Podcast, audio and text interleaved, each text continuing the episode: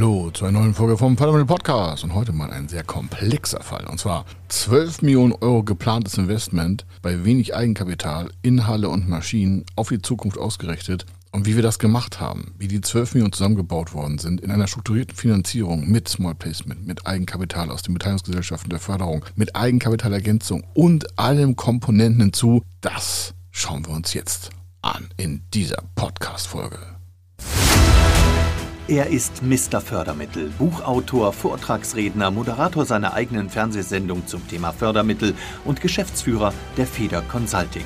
Mit seinem Team berät er kleine, mittlere und große Unternehmen rund um die Themen Fördermittel, Fördergelder und Zuschüsse. In diesem Podcast bekommen Sie wertvolle und entscheidende Informationen, wenn es um die Themen Investitionen, Innovationen und Wachstum in Unternehmen geht. Über 25 Jahre Erfahrung, mehrfache Auszeichnungen als Fördermittelexperte, mehrere Milliarden Euro betreutes Investitionsvolumen und über 11.000 Unternehmensprojekte. Davon können Sie jetzt profitieren. Hier ist der Fördermittel-Podcast mit Kai Schimmelfeder. Herzlich willkommen zu einer neuen Ausgabe und heute mal ein spannender Fall aus dem Bereich der Beteiligung, Mezzanin, Zuschuss, Beteiligungs-, Investitionskomponente. Sie merken einen Wahnsinnsfall und zwar ein Unternehmenskauf mit einer Gebäudestruktur, mit Maschinen und bestehendem Kundenbestand und das in einer Höhe von 12 Millionen Euro. Und wie das funktioniert hat, das schauen wir uns auch noch im Detail an.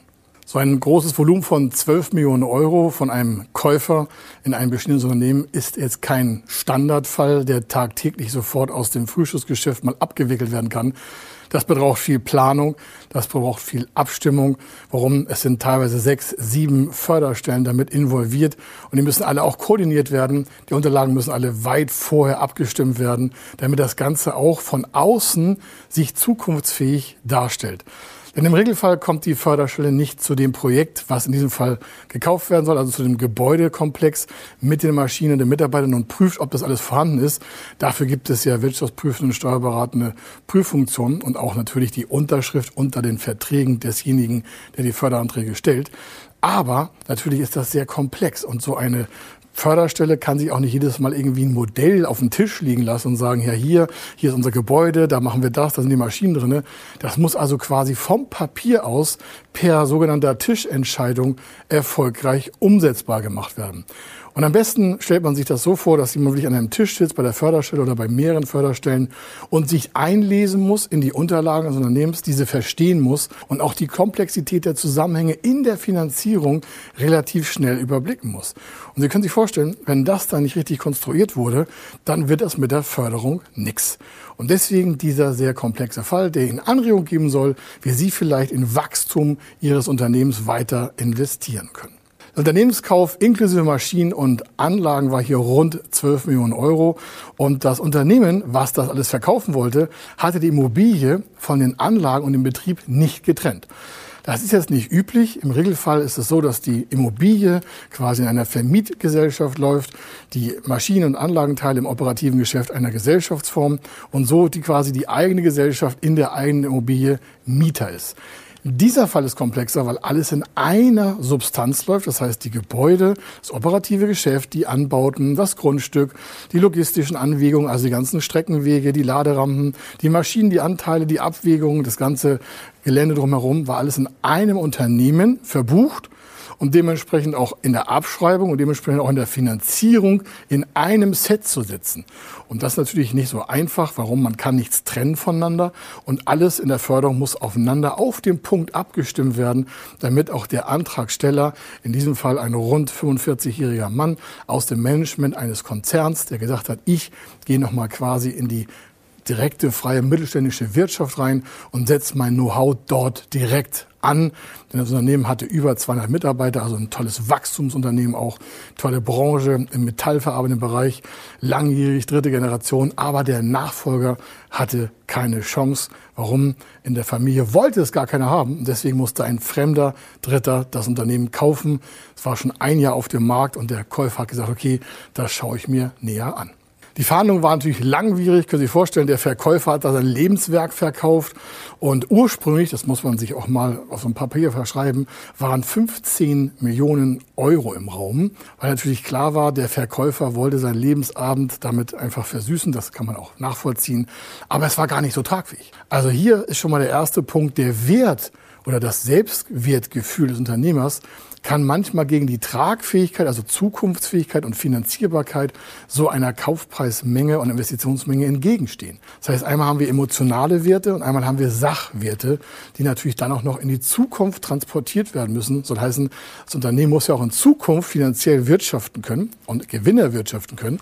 Und wenn der Kaufpreis, der ja letztendlich von dem zu kaufenden Unternehmen, von dem dann nutzbaren Käufer erwirtschaftet wird, das muss ja noch alles im Rahmen bleiben, damit da Gewinne fließen können, damit dann quasi Finanzierung rückgeführt werden kann, damit neue Maschinen investiert werden können, damit innoviert werden kann, damit Arbeitsplätze geschaffen werden können.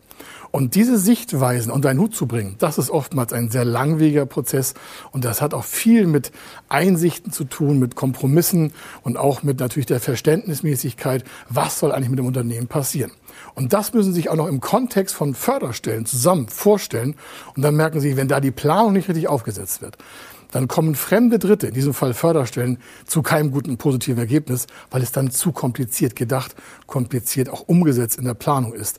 Und dann gibt es regelmäßig eine Absage, obwohl das Unternehmen wahrscheinlich total zukunftsfähig wäre und die Menschen auch alle fähig wären, das umzusetzen. Aber es ist nicht einfach verständlich aufgesetzt worden und der Verkäufer hat vielleicht zu hohe Kaufpreisvorstellungen oder der Käufer hat einfach zu wenig Eigenkapital. Und in diesem Fall war es auch so, dass der Käufer zu wenig Eigenkapital hatte. Das war relativ schnell zu sehen. Der hatte mit knapp 500.000 Euro natürlich nicht mal die Nähe des Kaufpreises von 12 Millionen. Wie bekommt man jetzt aber 12 Millionen zusammen, wenn man nur selber, nur in Anführungsstrichen, 500.000 Euro Barmittel hat? In diesem Fall wurde eine sehr weit gefasste Fördermittelanfrage geführt. Und zwar zuerst einmal geguckt, was kann man am freien Markt noch an Eigenkapital erwirtschaften soll heißen, wie wird eigentlich in Zukunft das Eigenkapital des jetzigen Käufers noch erwirtschaftet, quasi erhöht werden können, damit das in die Kaufpreisfinanzierung, in das operative Geschäft auch fließen kann. Da haben wir so ein sogenanntes Small Placement genommen, das ist eine, quasi eine Anleihe, eine, eine Nussrechtsschein, der quasi fremde Dritte dazu motivieren soll, in das Unternehmen zu investieren, keine Gesellschaftsanteile verkaufen, sondern einfach Kapitalüberlassung auf Zeit, so nennen wir das, sodass eine gewisse Zeit, in diesem Fall sieben Jahre, das Kapital überlassen wird von fremden Dritten an den jetzigen Käufer und Investor, um damit sein eigenes Eigenkapital zu erhöhen. In diesem Fall sind es 500.000 Euro. Und mit seinem Eigenkapital selber war er schon bei einer Million. Das ist natürlich auch bei weitem nicht die 12 Millionen, aber wir sind schon sehr weit geschritt. Wir haben es quasi verdoppelt. Hinzu kommt, dass man auf dieser Seite das System des Verkäufers sehen kann. Der hat ihm 500.000 Euro quasi geliehen. Das sehen Sie hier als Position im Bereich des Cashflows. Der hat ihm quasi aus seinem Unternehmen Geld geliehen natürlich immer sehr zwiespaltig. Warum gibt ihm jetzt der Verkäufer Geld? Er hätte auch den Kaufpreis reduzieren können. Aber das Operative des Geschäfts war so erfolgreich, dass er ihm die 500.000 Euro einfach leihen konnte. Und zwar auf über zehn Jahre endfällig. Das heißt, wir haben jetzt hier schon die weitere Komponente, die das eigentliche Geschäft auf Dauer gar nicht belastet, sondern in zehn Jahren wird diese Summe irgendwann mal zurückgeführt. Irgendwann heißt also, ab dem zehnten Jahr ist sie dann rückführungsfähig. Und das macht natürlich die Finanzierung viel gestaltbarer, weil diese Komponenten, die wir jetzt genannt haben, sind erstmal schon alle dem Eigenkapital zuzuordnen. Und mit diesem zugeordneten Eigenkapital von jetzt rund schon mal 1,5 Millionen wurde eine Förderstelle in Form einer mittelständischen Beteiligungsgesellschaft aktiviert. Das ist ein Online-Antrag, hat nichts mit der Hausbank des äh, Käufers zu tun. Und die geht in gleicher Höhe, also pari zu den 1,5 Millionen, die jetzt schon quasi auf dem Tisch virtuell liegen, hinzu. Das heißt, die 500.000 Euro Eigenkapital und die 500.000 Euro aus dem Small Placement und die 500.000 Euro von dem Verkäufer, die sind alle endfällig sieben, acht, neun, zehn Jahre alt. Das heißt, eine Finanzbelastung ist nur minimal vorhanden und es wird als Eigenkapital gewertet. Und weil das als Eigenkapital gewertet wird, kommt eine mittelständische Beteiligungsgesellschaft, das ist ein Bereich der Förderung, weiter mit einem gleichen Höhensystem, das heißt also auch in Höhe von 1,5 Millionen dazu und sagt, okay, wir hätten gerne unser Geld auch in zehn Jahren endfällig zurück. Und das merken Sie schon, da kann man relativ schnell hochhebeln, wenn man die richtigen Förderprogramme miteinander kombinieren kann. Und so kam der Käufer hier in diesem Fall schon auf drei Millionen Euro. Auch das ist natürlich noch weit weg von den 12 Millionen, die gefordert sind. Aber entscheidend ist ja, dass es Stück für Stück nach vorne geht. Und der nächste Schritt entscheidet ja auch, wie die nächsten Förderprogramme miteinander zu kombinieren sind, um dann die Endsumme von 12 Millionen Euro zu erreichen. Aufgrund dieser Beteiligungskonstruktion, die jetzt schon gewählt wurde, waren ja rund drei Millionen Euro zusammen. Und äh, am Markt gibt es verschiedene andere Fondsstrukturen, die auch keine Anteile möchten von dem Unternehmen, sondern die einfach leider aber hochverzinsliche äh, Fondsstrukturen anbieten und sagen, okay, wir geben dir auf fünf, auf acht, auf sechs, auf vier Jahre ein gewisses Kapital. Das kostet meinetwegen sechs, sieben, acht, neun, vielleicht auch zehn Prozent. Und das ist natürlich auch teuer, wenn man das im Regelfall überhaupt tragen möchte. Aber das hebt natürlich dann auch den weiteren Finanzierungsrahmen an. In diesem Fall waren es rund 5,5 Millionen Euro aus so einer Fondstruktur. Die hat der Käufer in diesem Fall selber quasi mitgebracht. Er kannte die Investoren und die sagen, Mensch, ist klar, wenn du jetzt schon diese quasi drei zusammen hast, dann würden wir mit 5,5 Millionen dazu packen. Und so waren das schon rund 8,5 Millionen Euro. Und das ist schon sehr nah an den 12 Millionen Euro dran. Und natürlich gibt es dann eine Lücke, eine sogenannte Finanzierungslücke. Und die war noch rund jetzt 3,5 Millionen Euro. Und das wurde relativ dann einfach über ein Förderkredit gelöst. Aber dieser Förderkredit war erst möglich, weil vorher der Fonds, vorher die Beteiligungsgesellschaft, vorher das Small Placement, vorher das Eigenkapital richtig miteinander kombiniert worden sind. Um solche Förderprojekte, die ja wahrscheinlich auch sehr komplex aus der Rahmenreihe stehen, das heißt, es ist kein Regelfall, dass es so mit einem Aufwand betrieben werden muss, nutzt man verschiedene Planungsszenarien und Planungsunterlagen, die auch von den verschiedenen Förderstellen in verschiedenster Form angefordert werden. Soll heißen, das Thema mit der Beteiligungsgesellschaft hatte zwar die gleiche Unterlage wie alle anderen auch, aber die haben natürlich nochmal eigene Verträge mit dem Käufer gemacht. Das heißt, da gab es Beteiligungsverträge, die natürlich dann wieder aber auch von der Hausbank, die den Förderkit gegeben hat, eingesehen werden wollten. Warum? Die wollten sich ja auch in der Besicherung und auch in den Rahmenfinanzierungsdaten nicht schlechter stellen als die andere Förderstelle. Und da es hier gar keinen Zuschuss gab, sondern alles über die Beteiligungsgesellschaften gekommen ist, wollten alle Beteiligungsgesellschaften miteinander natürlich auch sehen, wie stark ist die Belastung der einzelnen Beteiligungen auf das später gekaufte Unternehmen. Das heißt, der Großteil dient hier der bürokratischen Abstimmung wenn man vorne richtig die Förderkonstruktion gesetzt hat. Die Reihenfolge ist also entscheidend, die Planungsunterlagen sind entscheidend und auch die Finanzierungsvarianten sind entscheidend. Warum? Man hätte ja auch sagen können, alles klar, das ist ja viel zu kompliziert, dann machen wir alles über einen Förderkredit. Ja, das ist aber technisch in diesem Fall gar nicht machbar, weil der Förderkredit über diese Beispiel 11,5 oder 11 Millionen Euro, der dann ja notwendig gewesen wäre, Eigenkapital abgezogen, Cashflow abgezogen, wäre ja relativ schnell, vielleicht ein oder zwei Jahre fällig in der Rückzahlung.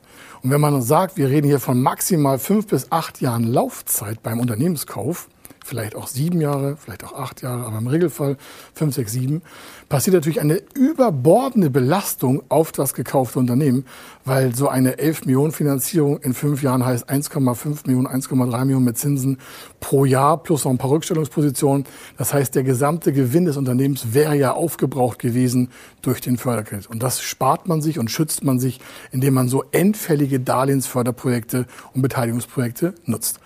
Und wenn Sie wissen wollen, wie im Detail die Förderung ausgesehen hat, wie die einzelnen Komponenten zusammengebaut worden sind, dann gehen Sie einfach auf fördermittel-magazin.de.